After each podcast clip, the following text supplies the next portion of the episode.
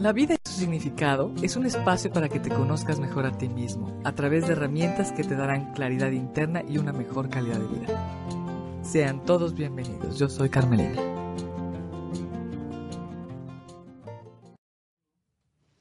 Bienvenidos a este programa de la vida y su significado. Yo soy Carmelina, feliz como todos los viernes de estar aquí con todos ustedes. Me gusta iniciar siempre agradeciendo principalmente a Home Radio que nos recibe en esta su casa, a las personas en producción, Fer, gracias, a todos aquellos que están detrás de todo esto y sobre todo aquellas personas que nos ven y nos escuchan todos los viernes a través de Home Radio y a través de la vida y su significado por Facebook. Sean todos bienvenidos. Y bueno, el programa de hoy es muy interesante. Platicaremos acerca de los miedos. ¿Qué es esto de los miedos? Porque, bueno, todo el mundo conoce esto de los miedos y sabemos que existen, pero muchas veces no los tenemos muy bien identificados, cuál es su origen, cómo reacciono frente al miedo. Hablaremos de todo esto en unos minutos, pero antes quisiera poner a todas las personas en contexto. ¿Qué es lo que realmente venimos platicando? Hemos venido abordando ya varios programas atrás el tema de la huella de abandono.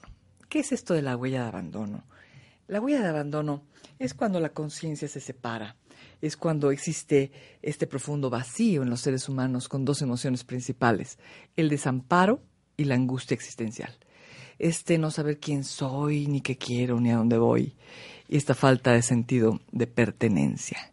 Todos los seres humanos tenemos huellas de abandono, inevitablemente, porque además surge a partir del nacimiento, cuando el bebé se separa de la madre, es cuando inicia esta huella de abandono y se va formando a partir de los 0 a los 7 años de edad, dependiendo de qué tanta amor incondicional recibió la persona, ya sea exceso de amor incondicional o em, exceso o carencia de amor incondicional. Así se va formando la huella de abandono. ¿Y qué pasa cuando los seres humanos tenemos este hueco profundo?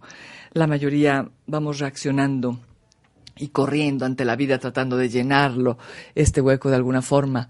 Y generalmente es a través de las conductas compulsivas. Hemos abordado varias de las conductas compulsivas que tenemos los seres humanos. La conducta compulsiva hacia el sexo, el dinero, el poder, la fama, las sensaciones, las personas. Hemos tenido programas interesantísimos donde hemos aterrizado todos estos conceptos. ¿Y qué sucede cuando tratamos de llenar ese hueco profundo con todas estas conductas compulsivas? Generalmente nos vamos apegando, nos apegamos a las cosas, a las creencias, a las, situaciones, por supuesto, a las personas. Este apego es lo que produce un profundo sufrimiento en la vida de los seres humanos. Y bueno, abordando todo eso, podemos ver qué es lo que sucede también cuando sentimos este hueco profundo. Lo que surge de forma innata, inmediata en los seres humanos es un miedo, un miedo profundo. Y muchas veces no sabemos ni a qué ni cómo y empezamos a reaccionar de forma impulsiva y de forma inconsciente principalmente. Este miedo viene del imaginario. Muchas veces hemos platicado en programas anteriores acerca del imaginario, lo hemos nombrado muchísimo y en un programa especial, aquellas personas que les interesa ahondar en qué es esto del imaginario, lo hemos tratado en programas pasados. El imaginario, resumiendo, es em, este estado del no ser, es lo que creo ser, pero lo que no soy. ¿Por qué? porque viene de condicionamientos de generación y generación. Venimos repitiendo estos condicionamientos de, generación en generación, lo que nos enseñaron, lo que aprendimos, nuestras creencias, nuestros pensamientos, nuestros valores están en este imaginario. Es generalmente está en el pasado y en el futuro. Estos miedos surgen generalmente de ahí vienen, están acuñados en el imaginario, para que veamos más o menos cómo.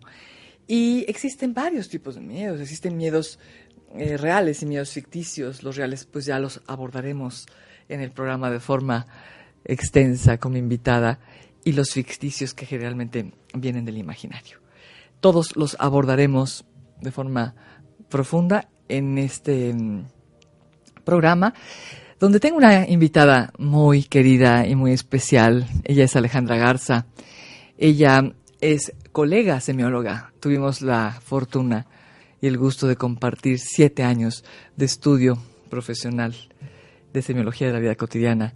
Nos graduamos ambas en la misma generación fundadora y ahora viene a compartir con todos nosotros todas estas herramientas que nos van a dar muchísima luz para conocernos a nosotros mismos, porque ¿para qué existe todo esto y para qué existe el programa de la vida de su significado? Precisamente para eso, para que las personas nos podemos entender un poco mejor a nosotros mismos, comprender qué es lo que sucede, cómo vamos reaccionando ante la vida y por qué soy como soy y pienso como pienso y siento como siento.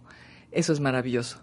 Cuando existe esa claridad interna puede haber una mayor eh, amor aceptación profunda hacia nosotros mismos. Vamos a un corte comercial. Les presento a Alejandra Garza. En unos minutos regresamos.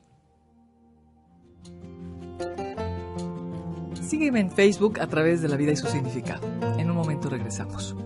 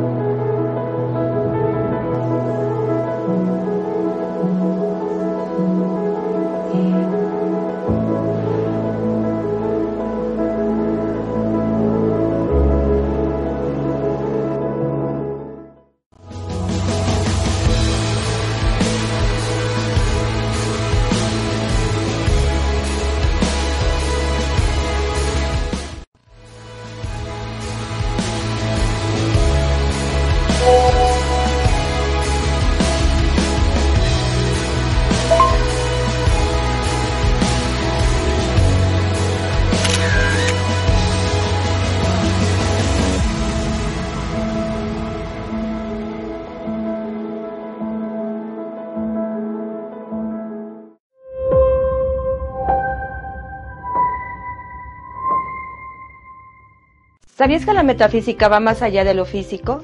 Y que es una enseñanza mágica que resuelve dificultades y ayuda a la gente a ser feliz. ¿Te gustaría vivir sin sufrimiento y poder solucionar cualquier inarmonía en tu vida? Aprende esta enseñanza de 5 a 6 de la tarde todos los miércoles en Escuela Metafísica Poblana. ¡Te esperamos! Hola, soy Ana Ortega. Te invito a vivir tu presente continuo y conquistarlo con una sonrisa. Lo más importante es darnos cuenta de todo lo que está pasando fuera de nosotros y así podemos comprender las conversaciones internas que hay dentro de nosotros. Aquí, Amor en Libertad, todos los lunes a las 9 de la mañana por un radio. Hola, soy Ana Ortega.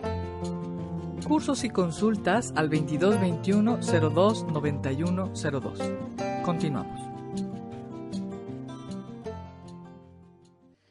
Bueno, regresamos aquí ya con mi invitada especial. Yo estoy muy, muy feliz de recibir a mi amiga Ale Garza, que le dicen Candy. Mucha gente conoce como Candy, ¿cierto, Candy? doble identidad ahí, ¿no? Bueno, pero yo feliz de, que estés aquí, amiga, de verdad, de podernos compartir todas estas herramientas tan valiosas que nos han servido tanto a nosotros, los semiólogos, y que queremos compartir con todos los demás para tener mayor claridad interna. Bienvenida, amiga. Gracias a ti. ¿Mm? Platícanos, Ale, ¿quién es, eh, ¿quién es Candy? Pues mira, este, yo en realidad me dedico a varias cosas. Yo soy una gran empresaria. Este, eh, me, he encontrado en muchos ámbitos, pero hoy por hoy me da gusto haber encontrado en mí un camino en esta parte de la semiología y de todas las ciencias humanas. o sea, creo que necesitamos un equilibrio para vivir justamente desde el amor, de estar conscientes de nosotros mismos y que por supuesto que es importante todo lo que vivimos afuera, pero sobre todo es conocernos a nosotros. Sin duda, amiga, sin duda. Y platícame, ¿cómo se ha visto transformada tu vida a partir del modelo de semiología de la vida cotidiana? Uy, pues mira, yo empecé con la semiología hace 10 años y para mí fue un cambio importantísimo en mi vida. Además de haberme descubierto, he mejorado mucho mis relaciones, principalmente con mi entorno más cercano, mi familia, Claro. mis hijos, Claro. eh, con amigos, inclusive también en el trabajo. O sea, te cambia mucho la Total, perspectiva de cómo tratarte tú a ti y a las personas. Totalmente. Cambia tu, tus prioridades, más que nada. Sin duda. Entonces, creo que eso es lo que más me ha enriquecido de la semiología. Sin duda. ¿Te, ¿Te ubicas como una persona con miedos, mi querida Candy? Bueno, mira, yo creo que todos hemos atravesado por miedos, es parte de nuestra de la vida. sí, de la vida. sí, todos duda. los ser- seres humanos vamos a atravesar tarde o temprano por esto, pero creo que también a través de la semiología hemos encontrado varias herramientas que nos permiten diluir esos miedos, de, Exacto. de poner a un lado los que no te llenan y que al revés, que te están llenando más bien de cosas malas, de pensamientos negativos, Totalmente. y es tener esta conciencia de decir, bueno, ¿de dónde vienen estos miedos? ¿Por qué me están haciendo sentir así? Porque además el miedo te produce físicamente sensaciones que no son agradables. ¿no? Totalmente. El cuerpo siempre nos habla, ¿cierto? Exacto. y siempre está detonando qué es lo que no está bien y generalmente la mayoría, como dije en, el- en la introducción, amiga, em, la, la mayoría de las personas vivimos con un miedo muy profundo y sin que ni siquiera nos damos cuenta. Sí. Ni siquiera sabemos qué es lo que está pasando y en lo profundo son miedos, son miedos. Pero existen tipos de miedos, amiga, Sí. eh, que hemos estudiado. Platícanos cuáles son los tipos de miedo. Bueno, antes de llegar a eso me gustaría definir qué es el miedo. Me ¿no? encanta. El miedo es tener esta presunción de que va a ocurrir algo que ni siquiera sé si va a ocurrir o no, pero yo ya le estoy viviendo por adelantado. Cierto. Entonces, Cierto. muchas veces, inclusive hasta lo sufres. ¿Por qué? Porque la mente no puede hacer esta diferencia entre lo que es real y entre lo que no lo es. Si tú imaginas algo o fantaseas algo, para ti es real. De acuerdo. Entonces, De acuerdo. esos miedos, tú te los inventas a veces en la, en la mente. Esos son los miedos ficticios. Así es. pero lo que sí es real es lo que producen en ti, es lo que significan para ti. Totalmente. Entonces, en la semiología justamente estudiamos los procesos de significación. Así es. Entonces, en estos miedos, si yo estoy inventando una historia, pero ese miedo para mí es real, vamos a, a poner un ejemplo. Sí. Una persona que es muy celosa, ¿no? Y que empieza a desconfiar a lo mejor en su pareja. Y entonces empieza a notar que hace cosas diferentes o que, que a lo mejor el teléfono habla por teléfono quedito. Y entonces el otro empieza a imaginar con quién está hablando. Y entonces empieza a echarse unos rollos en la cabeza y empieza a sentir celos, o sea, sí lo siente. Eso no es un invento, sí está sintiendo esta, esta angustia, este enojo o, o lo que sea que esté no percibiendo. Entonces, inclusive le va echando más rollos y entonces va y espía y la sigue y son estos estas paranoias, ¿no? Pueden convertirse en miedos patológicos. Totalmente. Y a lo mejor el fin de semana van a comer y de repente sorpresa y entonces todo este rollo de hablar quedito y todo era justamente para darle una sorpresa al otro y el otro vivió a lo mejor cinco días con una angustia y un rollo que no tendría por qué haberlo vivido. Y se fue al imaginario, porque hemos nombrado en varios programas aquí, lo acabo de decir también en la introducción, ¿qué es esto del imaginario, Candy? Es cuando nos vamos totalmente a estos pensamientos, a, a estar en la loca de la casa, como decía Santa Teresa de Ávila, a estos condicionamientos y pensamientos y creencias que vienen de generación y de generación que vamos aprendiendo, ¿cierto? Sí, eh, en realidad el imaginario es aquel que creemos ser, pero no somos. Así es. sí ha servido a lo largo de nuestra vida, porque nos acompaña siempre, es como esta sombra, si nosotros pudiéramos eh, ponerlo más gráficamente, es el yo, es el ser, aquel que nosotros eh, eh, podemos auto-observarnos, Ujú. pero de repente llega este imaginario que sí nos ha servido también como un mecanismo de defensa para defendernos de todos los miedos. Así es. Cuando tú tienes miedos, justamente necesitas eh, como tratar de defenderte muchas veces. Regresando un poco a los tipos de miedo. Sí. Hay miedos reales. Sí. Si tú vas, por ejemplo, en una montaña y hay Sí. un precipicio, pues obviamente tienes miedo, Claro. ¿no? Y entonces, pues, si tú tienes precaución, llevarás todo el equipo adecuado, irás, ¿no? Poco a poquito. Eso es un miedo real. Pero ¿qué pasa cuando en realidad vas a lo mejor en una montañita o hemos visto inclusive videos, ¿no? De que a lo mejor estás en una alberca y está así, el, está a medio metro y tú piensas que te estás ahogando porque crees en tu imaginario que estás viviendo una realidad que no, no es, es. la real. Cierto, ¿no? cierto. Entonces, en este imaginario, muchas veces cuando fuimos niños, como dices tú, fuimos condicionados primero por la familia, después por la escuela y por la sociedad, sí nos sirvió para defendernos de algo. Es válido sentir miedo a lo mejor de un perro que está muy cerca y que a lo mejor tiene, no se baba, dices, pues a lo mejor tiene Claro. rabia. Es importantísimo tener eso.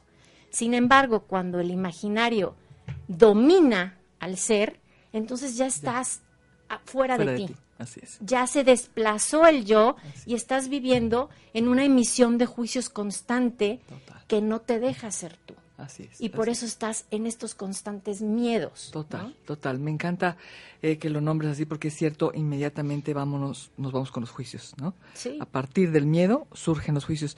Pero vamos a dar otros ejemplos, ¿te parece bien? Acerca del el miedo, miedos reales. ¿Qué otros miedos reales pueden existir? Para que las personas vayan ubicando todos los tipos de miedos que existen, ¿cierto? Vamos a, a decir, por ejemplo, cuando fue el, el temblor, por ejemplo, Candy, ¿no? Que estuvo terrible, que está temblando y que surge un miedo que dices, Dios mío, ¿qué hago? ¿Me muevo, no me muevo? ¿Me salgo, me quedo, me protejo?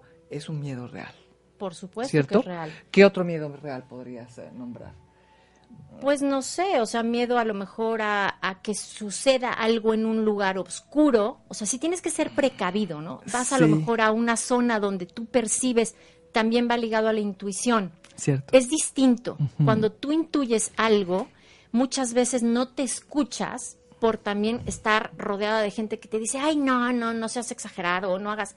Es distinta la intuición que, del- que el miedo. Así es. Muchas veces, inclusive como mamás o con personas que tienes un vínculo muy cercano, puedes llegar a sentir esta intuición Totalmente. de percibir que algo le está sucediendo. Así es. Pero otra es tratar de, de frenar a los otros por tus miedos. Una cosa es, y, y es como un parámetro muy, muy bueno para distinguir si estás actuando desde el miedo o desde tu intuición, que la intuición puede ir ligada más al amor, Así es es. eso.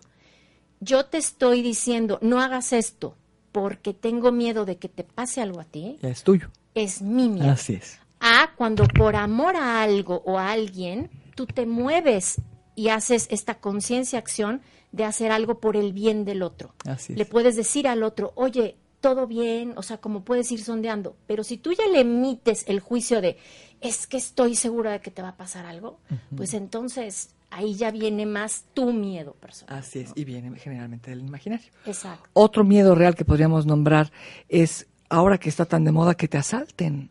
Eh, a Candy, ¿nunca has tenido ese sentimiento de ese miedo profundo cuando alguien te- se te pone enfrente y te quiere asaltar? En alguna ocasión Pues no, yo tuve yo tuve esa experiencia y que es muy real y sabes qué, como dices, el miedo también te eh, surge cuando es real para protegerte Claro. realmente surge para protegernos, porque enseguida, eh, yo me acuerdo en esta ocasión, todo se me puso como caliente, caliente, caliente. Y decía yo, no puede ser que me esté pasando esto. Y me pidió el reloj, inmediatamente se lo di, ¿no? Pero lo tenía, estaba más nervioso él que yo, yo creo. Pero inmediatamente surge algo en el ser como de protección. Es increíble, Candy, increíble. O sea, todo este tipo de miedos son reales. Existe el miedo como tal y existe como una forma de protección o de intuición, como lo acabas de nombrar. Bien cierto. ¿Me Es- querías es comentar un, nada? no, algo? es un sistema de alarma que Así es. tenemos nosotros y que, y que lo tienes que usar. Así es. ¿no? Así Por es. eso es, es esta importancia de escucharte, Así. ¿no? Que es más ah, válido decir, por aquí no va, y decir, si siempre me voy por acá, pero hoy me late que no, entonces sí estás yéndote por la intuición. Pero, por ejemplo, esto que acabas de contar, claro que es, eh, es un patrón de conducta que se puede seguir repitiendo si tú no lo paras conscientemente. Porque, por supuesto que vivimos ahorita en una época muy difícil, con mucha violencia, mucha agresión, y te puede dar miedo. Bueno, estábamos platicando, mi querida Candy, de estos miedos que surgen, que son reales cuando a lo mejor tienes un asalto, que te quieren robar, te quieren hacer un daño y que el cuerpo reacciona inmediatamente. Estabas diciendo, Sí, y, y por supuesto que es válido, y después de esto pasas por un proceso que también de duelo por haber vivido algo así. Lo malo es cuando tú haces de una experiencia una ley universal de ahora me va a pasar siempre. cierto, Y entonces vuelves un hecho, en, una, en un miedo constante que ya no te deja vivir. Totalmente. Inclusive el miedo paraliza. ¿No? Total, entonces, totalmente. ya- entonces, imagínate que tú digas, no, entonces ya no salgo. Y entonces no, porque me da miedo y se me vuelve a pasar. Cierto. Y entonces te digo, esta, este paralizarte ya no te permite vivir. Así es. Y esto es también importante, por ejemplo, cuando tienes una relación con una persona, sueles mucho escuchar el, es que todos los hombres son iguales, es que todas las mujeres. No, a ver, viviste una experiencia que a lo mejor no fue como quisieras que, que hubiera sido, ¿no? Es. Y esa experiencia termina con esa persona, pero no se lo cargues a todas las demás Por personas, supuesto, ¿no? por supuesto. Es esa huella que queda de alguna forma y que se va al imaginario y que entonces ya estás operando a partir del imaginario y no a partir de lo que realmente somos o vamos viviendo en el presente, ¿cierto? Y en realidad es un mecanismo de defensa Así es. que tú vas, registraste eso y a lo mejor en ese momento te sirvió para protegerte y decir, ok, a lo mejor terminé esta relación y necesito, no sé, unos meses para poder encontrarme a mí. Así es. Pero muchas veces en este, en este tipo de personas que no tienen un conocimiento y una seguridad en sí mismas, van buscando otra persona y otra persona Cierto. y otra persona, Cierto. justamente para enfocarse en un miedo que es muy importante, que también ahorita lo mencionemos, es toda la, la mayoría de las personas tienen miedo a la separación. ¿no? Es uno de los miedos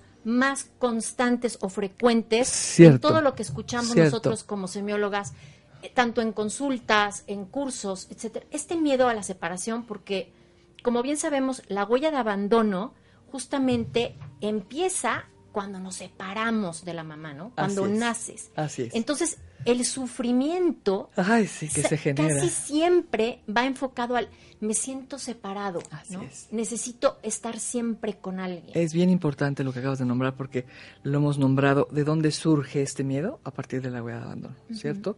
Viene esta separación, viene estas emociones de desamparo y de angustia de- existencial y que surge inmediatamente ese miedo profundo, ¿cierto? Me encanta que hayas eh, nombrado la separación, pero yo los tengo muy apuntaditos aquí. Quiero nombrar varios para que las personas vayan aterrizando. Bueno, porque muchas veces no los tenemos conscientes, Candy, ¿no? ¿cierto? Decimos, sí existe el miedo, pero pues yo no tengo miedo. ¿A miedo a qué voy a tener? La mayoría de los seres humanos podrían decir, es que yo no tengo miedo. Claro. O no vivo en el miedo. Cuando todos tenemos miedos profundísimos, ni siquiera conscientes. Entonces, quisiera nombrar alguno de ellos, algunos de ellos, e irlos como aterrizando a la vida cotidiana, para que vean la gente la cantidad de miedos que podemos llegar a tener. Existe el miedo a la pobreza, Candy. Uy, sí. Uno de los grandes miedos que, que se vuelve una obsesión y una cosa terrible en todos los seres humanos. El miedo a no tener dinero. ¿Cómo ves este miedo? Muchas veces es porque nunca lo tuvieron Cierto. y en el momento en que lo tienen no pueden disfrutar Sí. de esa abundancia, ¿no? Cierto. Y una es, fíjate qué chistoso. Es bien pero importante lo que Una, e- una es porque inclusive sienten culpa de que a lo mejor sus hermanos no han podido conseguir lo mismo al nivel económico Cierto. o los papás y entonces también empieza la culpa porque el miedo va ligado muchas veces a la culpa. Totalmente. Y entonces la pobreza, ya, ya que no la tienes, ahora ya no me lo permito. O son personas que también pueden llegar a ser muy avaras. ¿no? Así es. Ya lo tengo y entonces ahora acumulo y acumulo. ¿Por qué? Porque tengo miedo a perderlo. Totalmente. Son reacciones ante la pobreza, pero porque o se experimentaron o porque algo que es importante, creo, nombrar aquí, amiga Candy, es el hecho de que muchas veces estos miedos no solamente vienen de experiencias que hayamos tenido en, en- en la En vida, o en el pasado o en el presente, sino de eh, situaciones que vienen en la sangre, que vienen en el ADN, repetidas eh, experiencias de generación en generación que vienen ya en nosotros mismos y que surge un miedo tremendo, como acabas de decir, a la pobreza, a lo mejor yo nunca he tenido problemas de dinero, pero mi familia sí.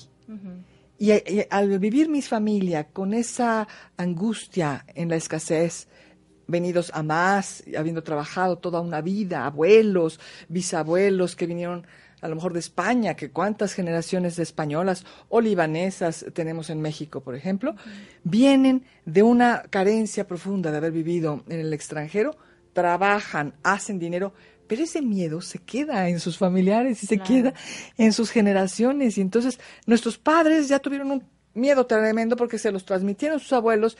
Y entonces yo tengo miedo a la escasez. Y no sé por qué actúo de esa forma con el dinero. Y no sé por qué no me fluye el dinero. Pues porque viene de ahí, ¿cierto? Sí, y Es además bien interesante está, eso.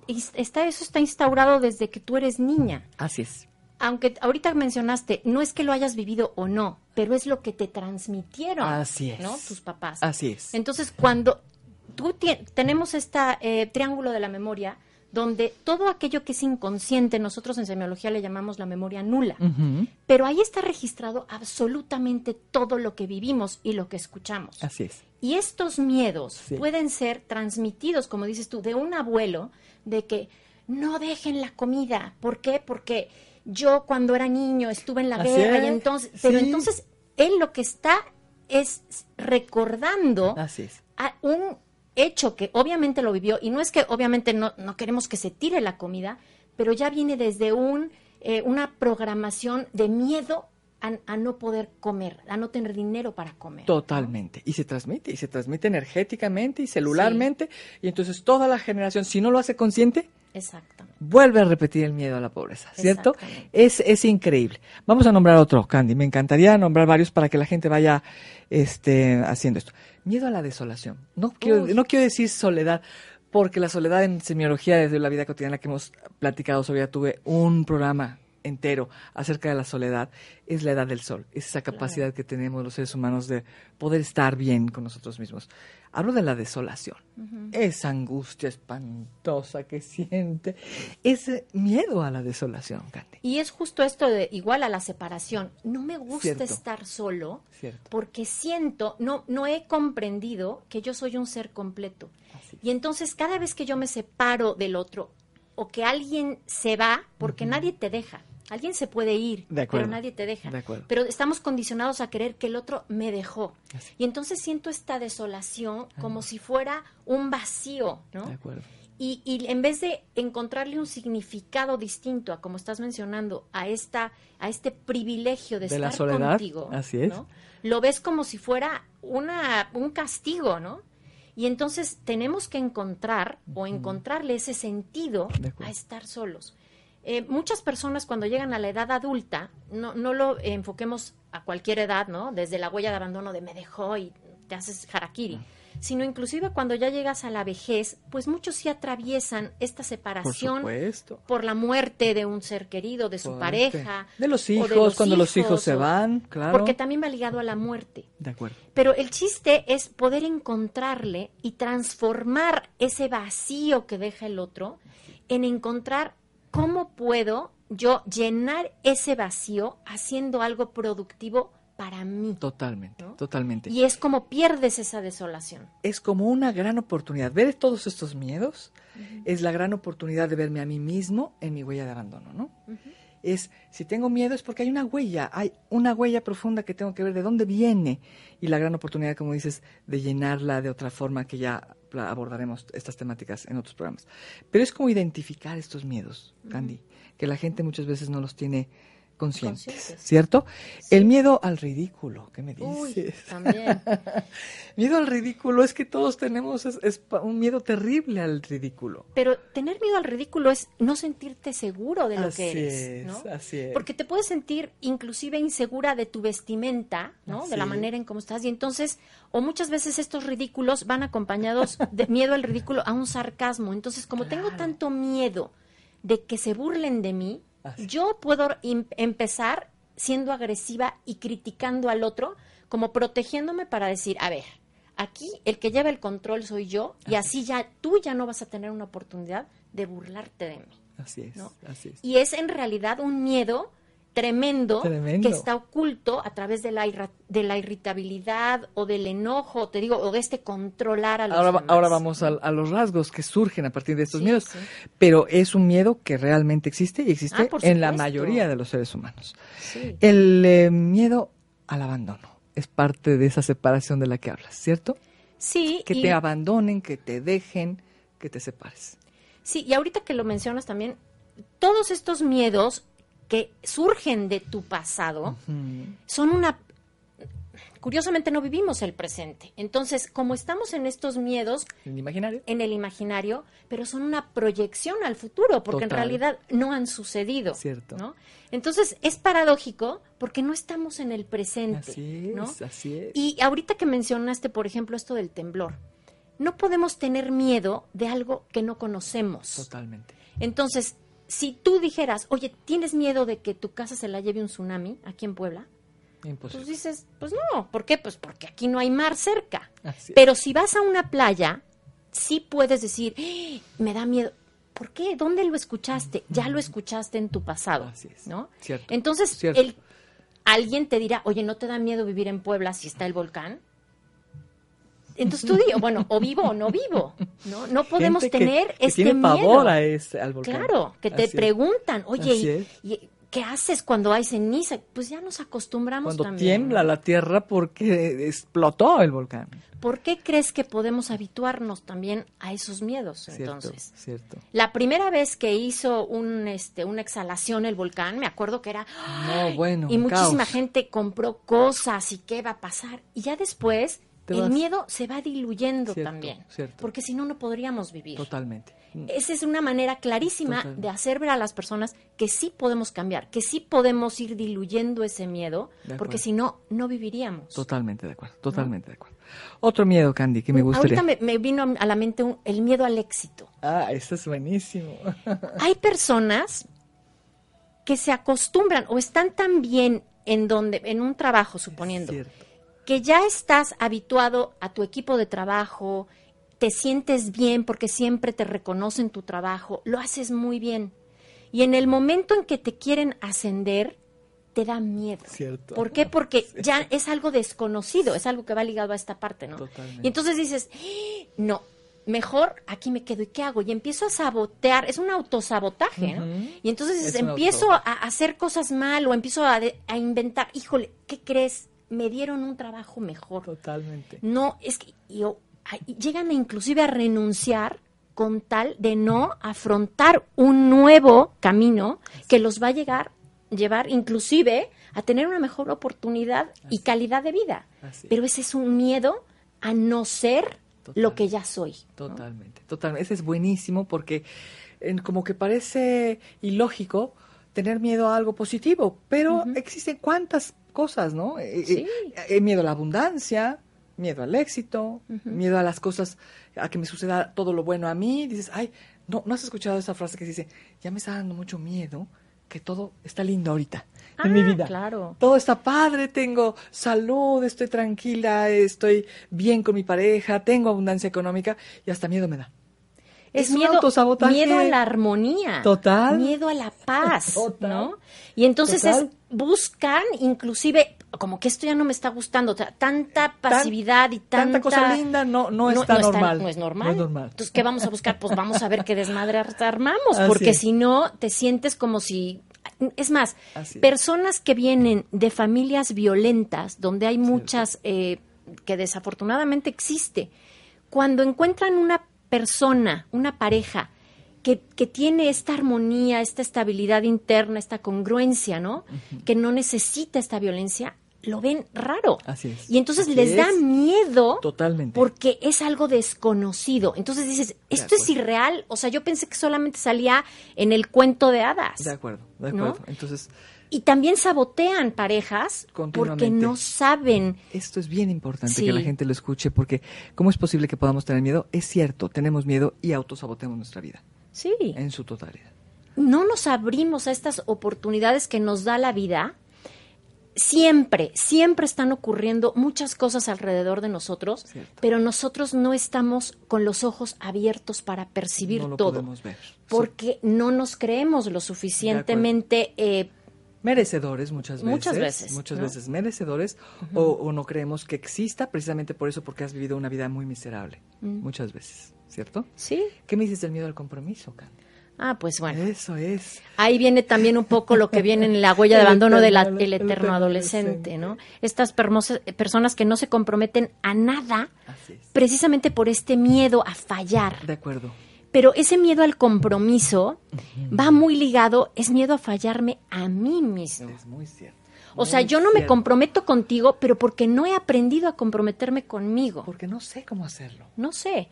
Y yo mismo me saboteo. Esta palabra va también muy ligada. Y entonces yo me dis que comprometo a entrar a un gimnasio y a los dos meses, si es que ya dije mucho, si no es que al mes, dices, ya no. Entonces no me comprometo con eso Sí. Y no me comprometo a lo mejor con un trabajo y voy de un trabajo en otro, en otro, en otro, y no me comprometo tampoco cuando ya es entrarle a cosas serias, profundas, y, y voy como victimizándome también y voy endosándole a otro que resuelva mi vida. De acuerdo.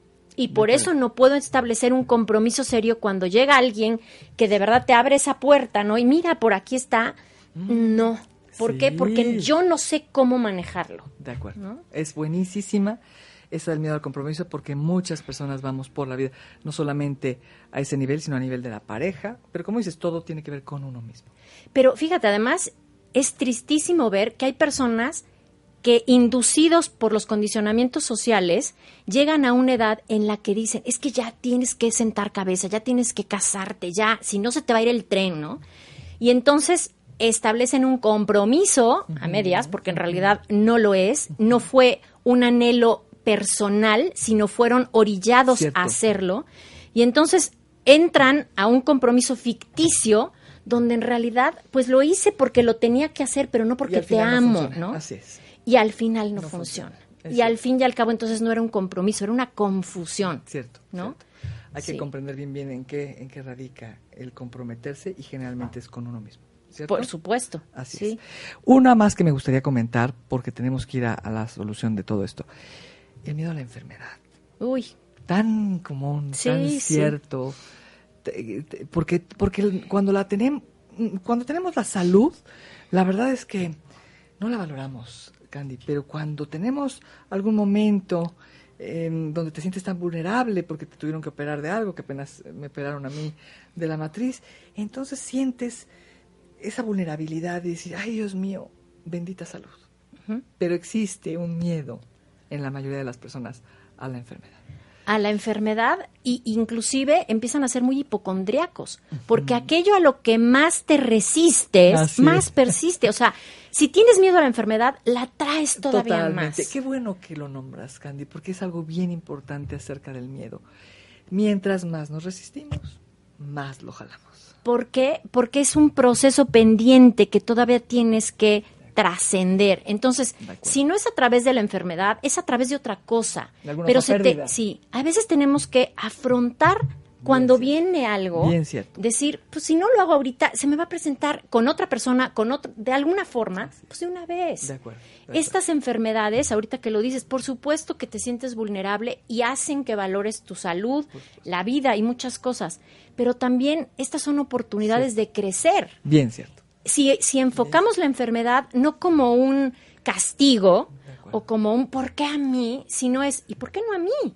¿Por qué ¿Y no yo no? puedo ser la persona o soy la herramienta para otras personas de ver que puedo inspirarlos a través de mi convicción, de mi dignidad, de cómo llevo y afronto una enfermedad? Es muy cierto lo que acabas de decir. Hay un libro que se llama La enfermedad como camino, no me acuerdo del autor, pero es fabulosa, es maravillosa porque es un camino el cual que te viene a enseñar y a mostrar quién eres y qué eres y hacia dónde vas. Es maravilloso. Estas personas que te inspiran, que de verdad dices, bueno, no es una enfermedad, es una, otra y otra. Híjole, sí. Y ves Sí, esa entereza sí, y esa sí, paz que sienten que dices, sí se puede. Tremendo, ¿No? tremendo. Es cierto, cierto. Eh, son miedos que estamos, y existen muchos miedos más. Son algunos ejemplos para que las personas puedan irse viendo dónde se encuentran tus miedos más profundos. Pero me gustaría aterrizar el tema de los miedos. Eh, Candy, como tú lo sabes, se resumen En tres. en tres importantes. Coméntale Es- al auditorio. Todo, todo, los miedos, si ustedes pudieran ligarlos a algo, va a ser miedo al rechazo, miedo al fracaso Así y es. miedo a la muerte. Así es. ¿no? Pero estos tres van ligados a sentirme insignificante. Exacto. O sea, es el miedo a no A significar. no ser, está, es, es hermosísimo. Yo me acuerdo Sí. cuando estudiamos todo esto, Candy, que lo decía el doctor Alfonso Risotto, cuando llega al final de todo esto y dice, es la insignificancia, dices, claro, es que si yo no soy nadie, o creo no ser nadie. ¿Quién soy? Entonces viene el miedo más profundo Claro. que cualquier ser humano puede llegar a entender. Y es esa muerte de la que hablas, ¿no? El, el resumen del miedo al fracaso y al rechazo da la muerte, y la muerte en sí es esa insignificancia, ese no ser. Es hermosísimo poder, poderlo comprender, ¿cierto, Candy? Porque, ¿para Por qué es todo esto? Podemos comprender qué nos pasa, qué nos está sucediendo con los miedos, por qué surgen los miedos y por qué existen los miedos. Pues para todo esto, ¿cierto? Sí, y además, cuando tú, por ejemplo, todos los que hemos mencionado, tú puedes preguntarte, bueno, el miedo a la pobreza, que lo mencionaste, ¿es desde un rechazo o desde el fracaso? Cada persona lo vive diferente. Si yo lo vivo como la pobreza, como un rechazo, es voy a perder a mi grupo de amigos, voy a perder a mi, no Así sé, es. eh, esa, esa eh, imagen que tenía con alguien y por eso me da miedo, ¿no? Ser rechazado. O lo puedo ver como un fracaso. Claro. ¿Cómo puede ser Claro. que yo no pueda generar económicamente no pueda ser autosuficiente o Es X? buenísimo. Es el Entonces, significado que le das. es el significado. Por eso te digo, hay personas que lo ven desde el rechazo y otras desde el fracaso. Totalmente, totalmente. Interesantísimo. Qué bueno que nombras esto porque quiero como aterrizar todos estos miedos y que las personas puedan entender cómo vamos reaccionando frente al miedo, Candy. Todos tenemos una reacción Sí. que ni siquiera nos damos cuenta frente al miedo. Viene de la parte del control, ¿no? De querer Sí. controlar. Cuando surge el miedo profundo, todos los seres humanos queremos controlar de alguna u otra forma, ¿cierto? Sí, Cuando pero- tenemos eh, miedo a la pobreza, ¿cómo, ¿cómo puede reaccionar la gente? Como estás diciendo, ¿no? Hay muchas reacciones frente al miedo. Podemos nombrar el autoritarismo, por ejemplo. Pero fíjate, nada más antes de que menciones el autoritarismo, tú dijiste la palabra clave. Es reaccionamos ante los miedos. Y cuando estás reaccionando, estás haciéndolo desde tu imaginario. Totalmente. Ese es el mejor tip que podemos dar, Así ¿no? es. De saber que no estás en ti. Fantástico. Que necesitamos, así como la semiología es, percibimos, ¿no? Un estímulo. Si tú reaccionas en automático, Es con el imaginario. es con el imaginario. Pero si tú te, te sitúas en ti y dices, a ver, estoy percibiendo un estímulo, que puede ser este miedo, tienes que procesarlo. ¿Para qué? Para que tú ya lo digas desde tu yo, es un acto consciente y ya no estoy reaccionando. Me encanta que lo, que lo nombres, Sí. porque es importantísimo. Porque, y, y lo ligo a esta palabra que me preguntas de autoritarismo, porque muchas veces el ser autoritario justamente va a este miedo, ¿no? A esta, eh, yo reacciono con el autoritarismo para que tú no me No controles. te me vayas para arriba. Exacto. Yo aquí mando. O al revés, hay Sí. Que justamente no pueden con, con todas las personas autoritarias porque de niños o a lo largo de su vida vivieron procesos de abuso, de prepotencia, Total, de padres. personas o de personas, de jefes que son, De acuerdo. este, no sé, muy Sí, violentos o, sí, ¿no? sí, que aplastan a los demás. Y entonces esta reacción muchas veces, desafortunadamente, no la hacen con la persona que te lo hace, sino que se desquitan con otra Totalmente. Es, es, es muy interesante lo que estás diciendo. Y hay tantas reacciones que me gustaría nombrar varias para que la gente las tenga como muy claras, porque el tiempo se me va volando. Pero, ¿qué me dices de esta reacción al, al, al miedo con el enojo, amiga? ¿Cuánta gente no se enoja brutalmente y hace todo un pancho por lo mismo? Porque en el fondo tienen miedo. La persona que más se enoja, la persona que más quiere controlar, es la persona que tiene miedo en, su, en lo más profundo de su ser. En realidad es a lo que más susceptible eres. ¿no? Exactamente. Y entonces nosotros también encontramos que las personas que se enojan lo encuentran como su rasgo dominante, o sea, es cómo me voy a defender. Eh, si nos preguntamos cuál es nuestro rasgo, es no es con lo que algún día hiciste y wow, fue enorme, ¿no? Un día que a lo mejor se enojó alguien tremendamente. Es. Ese no es su rasgo dominante.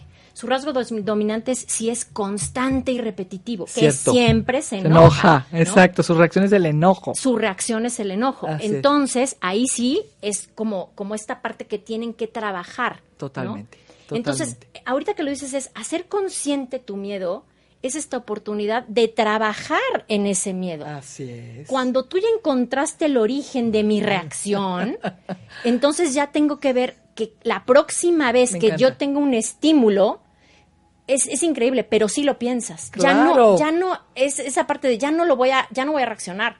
Exacto. No es para el otro, es para, Para mí. ti, claro. Yo ya me doy cuenta que no gano nada Me enojándome. encanta como lo planteas porque es la realidad. Es la gran oportunidad de cacharme a mí misma. ¿Y por qué me estoy enojando? ¿Por Sí, qué me Te enojé? enganchas con cualquier cosa. ¿Y por qué me enojó? ¿O por qué estoy siendo tan autoritario? ¿Cierto? ¿O por qué estoy siendo rebelde? Otra reacción frente al miedo. Los que son tremendamente rebeldes y se rebelan a todo y a todos. Pues porque tienen miedo. Entonces, yo sé lo que me gusta, pero también lo que no me gusta. Y cuando yo me Cierto. revelo es, no me gusta esto, no me gusta el otro, no. Y tú les volteas y les dices, bueno, entonces, ¿qué propones? Ah, no, ahí sí ya no sé. Así es. ¿No? así O es muy fácil, pero sí sé lo que no me gusta y por eso me revelo. Totalmente. Es un miedo al compromiso también, Por supuesto. a la iniciativa. Por ¿no? supuesto. A, a ver, pues entonces tú propon algo que mejore todo esto. ¿Y qué me dices del miedo, al- de la reacción de los que son cínicos, sarcásticos?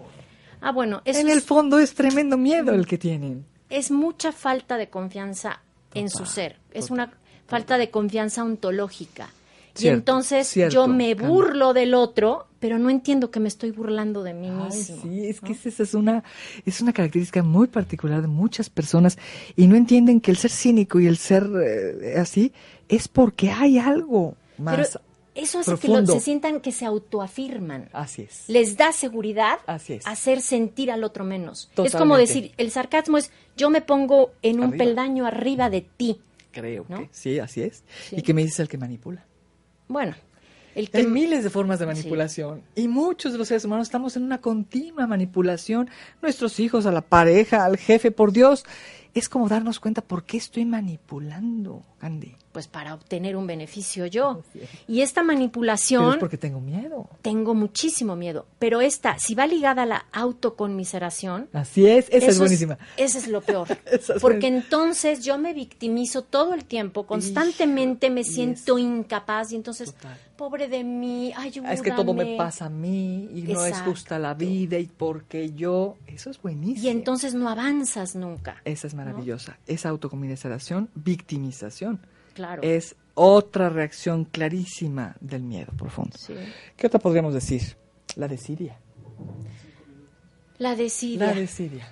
a no hacer, ¿no? Sí. es falta de compromiso, obviamente, pero precisamente, fíjate, ahorita no sé por qué me vino a la mente y creo, no sé si, si ligarlo bien a la desidia, pero no me muevo Sí. porque donde estoy me resuelven todo, ¿no? Sí. Y va ligado también a esto, pero si yo digo, tengo miedo a las alturas, no es que tengas miedo a las alturas, tienes miedo a caerte. De acuerdo. ¿no?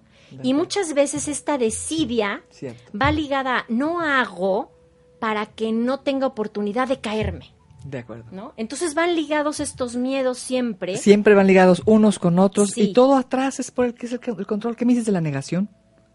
Sí, no, la negación. La eh, negación, la mentira. uf, la mentira es, imagínate, cuando alguien miente, no entiende que Es- se está mintiendo a sí mismo. Totalmente. Cuando alguien te mienta, no te lo tomes personal, o sea, se están mintiendo. a sí Totalmente, totalmente. La competencia, la intolerancia. Eh, tenemos, tenemos muchísimas reacciones, pero me encantó poderlas compartir un poco, Candy, para que la gente pueda identificarse. Todos nos podemos identificar con varias. ¿cierto? Con No, varias reacciones, pero en el fondo, ¿qué es lo importante, como dices tú? Darme cuenta qué está pasando conmigo. Claro. ¿Dónde está mi huella de abandono? ¿Cuál es el miedo que surge a partir de una huella y cuál es lo profundo de todo esto? Es la gran oportunidad de que los seres humanos puedan verse a sí mismos, Candy. Me encanta compartir esto contigo. Me están corriendo. No me gusta que me corran. Pero me gustaría que les dijeras a las personas, ¿cómo te despides, Candy? ¿Qué les puedes decir? Existe el miedo. Claro. Es una realidad. ¿Cómo te despides? ¿Qué les gustaría, te gustaría decirles al auditorio? Yo creo que si con todo este cóctel de miedos que acabamos de compartir, yo creo que un miedo que es importantísimo de resolver es miedo a no ser, porque todos estos miedos son de mi imaginario, ¿no? Cierto. Más bien es enfocarnos en cómo puedo vencer el miedo a serme fiel, a ser yo, a encontrarme a mí mismo. Cierto. Porque muchas veces, por no sen- hacer sentir al otro traicionado, nos traicionamos a nosotros mismos. Por ese miedo a no significar para el otro, De dejo de significar para mí. Así es. Entonces, sí, yo más bien los invito a encontrarse a sí mismos, ¿no? Cierto. A ir quitando poco a poco esos miedos que son parte de los seres humanos, no es que se vayan a erradicar, ¿no? Totalmente, Así es, así pero es. sí que se vayan diluyendo, que sí se puede De y que eso nos hace vivir en muchísima paz y sentirnos plenos. De acuerdo, Candy, te agradezco muchísimo que hayas estado aquí. Me encanta compartir todo esto. Hay infinidad de temáticas que seguiremos compartiendo en este espacio. Te seguiré invitando porque me encanta compartir contigo. Muchas es un gracias. placer, muchísimas gracias. Gracias, amiga. Muchas gracias. ¿Mm? Vamos a un corte comercial y regresamos a la síntesis.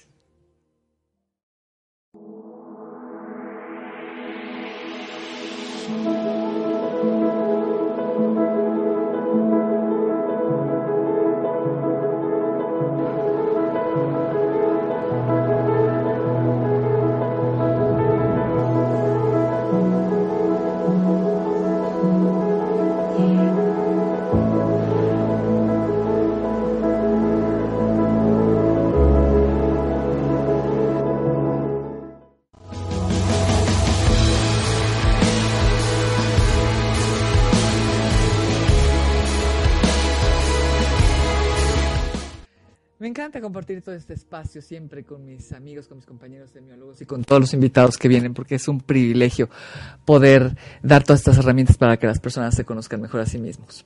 Platicamos de los miedos, la importancia de identificar que existen todos los miedos se reúnen en dos importantes, el miedo al rechazo y el miedo al fracaso.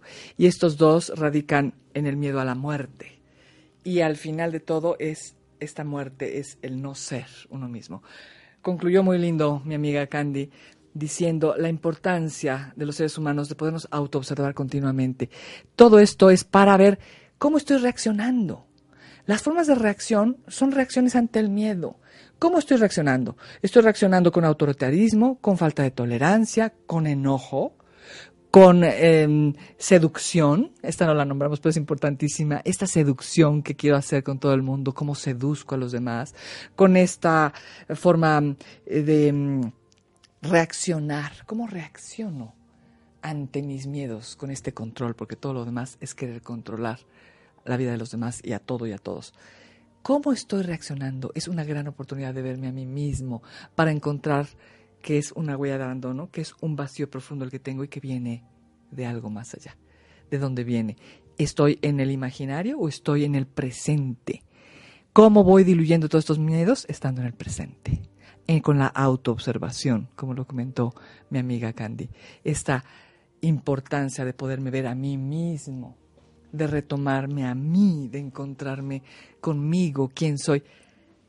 La salida siempre es hacia adentro. Me encanta. La mirada interior tiene un libro, doctor eh, Alfonso Ruizotto.